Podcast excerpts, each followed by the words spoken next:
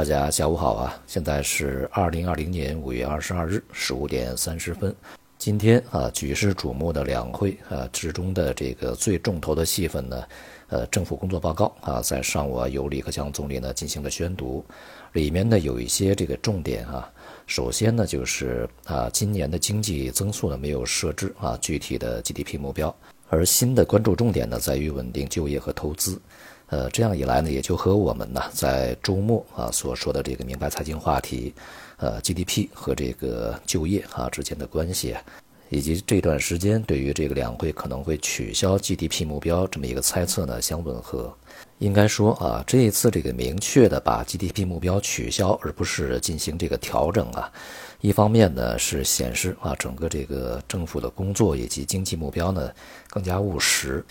另外一方面呢，也打消了市场的一些猜疑啊、顾虑啊和纠结，大家也就不用再为这些数字去猜来猜去啊，它根本就没有。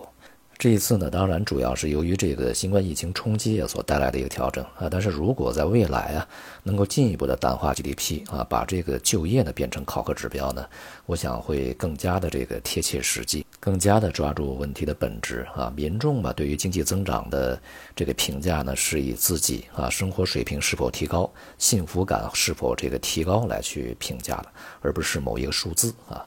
那些这个需要交卷晒成绩的人呢，他才去关注数字，这样一个结果还意味着呀，大家在今年以及未来的一段时间啊，对于整个这个基建呢，去超大规模投入来去完成一个数字目标呢，这种这个预期呢，也可以打消了啊。由此而来的呢，自然啊是对于这个一些行业呀、产业之前的一些这个相关想法呀，也可以要改变一下。从就业方向呢，今年啊，这个新增就业呢，预期是九百万人以上，而这个调查失业率呢，在百分之六左右啊。那么这样的一个目标呢，也比之前的要小一些，也是充分显示了对于疫情和其他的一些不确定情况下的一个充分考虑啊。那么不管怎么说啊，今年的这个经济增长以及就业目标呢，看来是调低了。呃，报告里面对于这个财政和货币政策的描述啊，它首先呢表述的是积极的财政政策要更加的积极有为，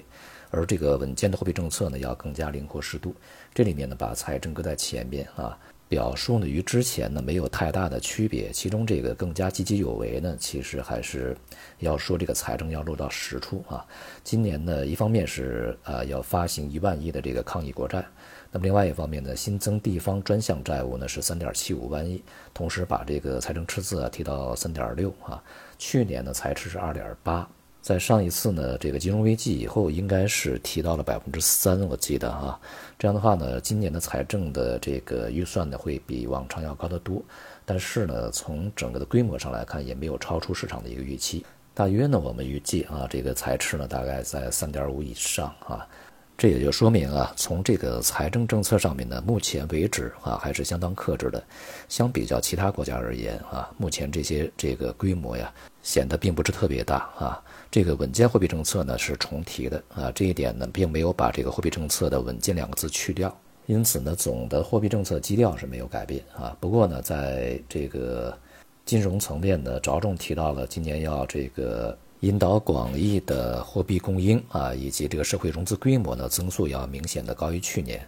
主要是在经济受到压抑的情况下啊，为市场呢注入这个流动性以及其他的一些融资的支持啊，这样的话呢，也就意味着在两会以后啊，六月份呢非常有可能为了应对这个庞大的呃债券供应以及呢这个信贷啊要去发放。呃，来去调降准备金率啊，而且这个利率呢，从当前的情况看啊，为了让整个的这个融资的成本下降，也有可能会在接下来啊，这个再度呢调降啊政策利率，比如说 MLF、LPR。不过预计这个幅度啊，可能不会像在疫情发生以后啊，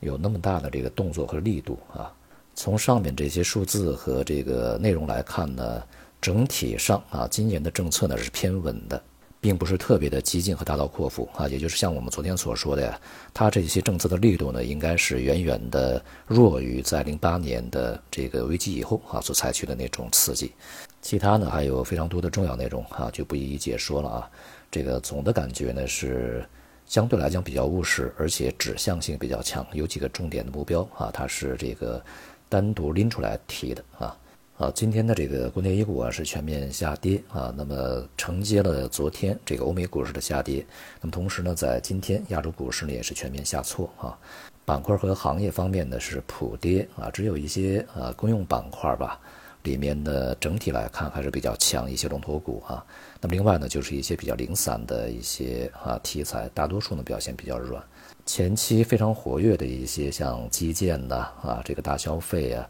呃，以及科技板块啊，都是大幅度的下挫，而大金融呢，也是表现非常疲软。这也就意味着整个市场啊，呃，全面调整的这种态势呢，基本上已经到来啊。而且今天的这个波动率呢，也是明显的放大，但是成交呢是比较低迷的啊，两市不到六千亿啊，说明整个的这个买性啊，在市场下跌的同时，并没有被激发。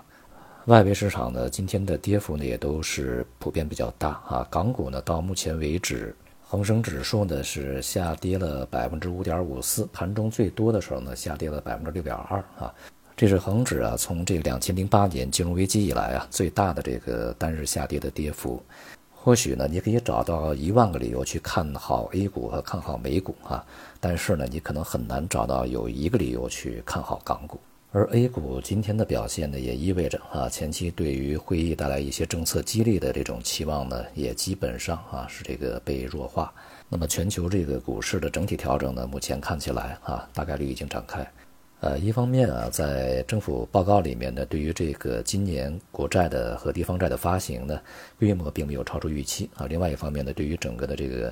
融资水平啊提升呢，也是有一些表述。所以说，对于今天的这个债券市场呢，还是有一定的支持啊。今天的这个债市呢，全面的反弹啊。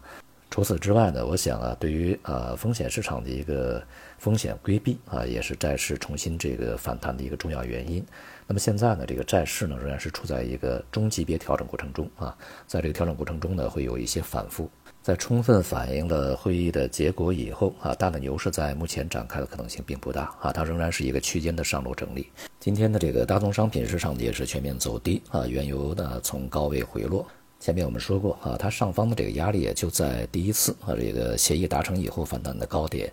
那么现在呢，在这个位置啊开始回跌啊。那么其他的大宗商品呢，无论是工业品还是农产品呢，在今天都是全面走软。目前看呢，这个中期的反弹啊，也已经接近尾声啊，后市呢回软的可能性是比较大的。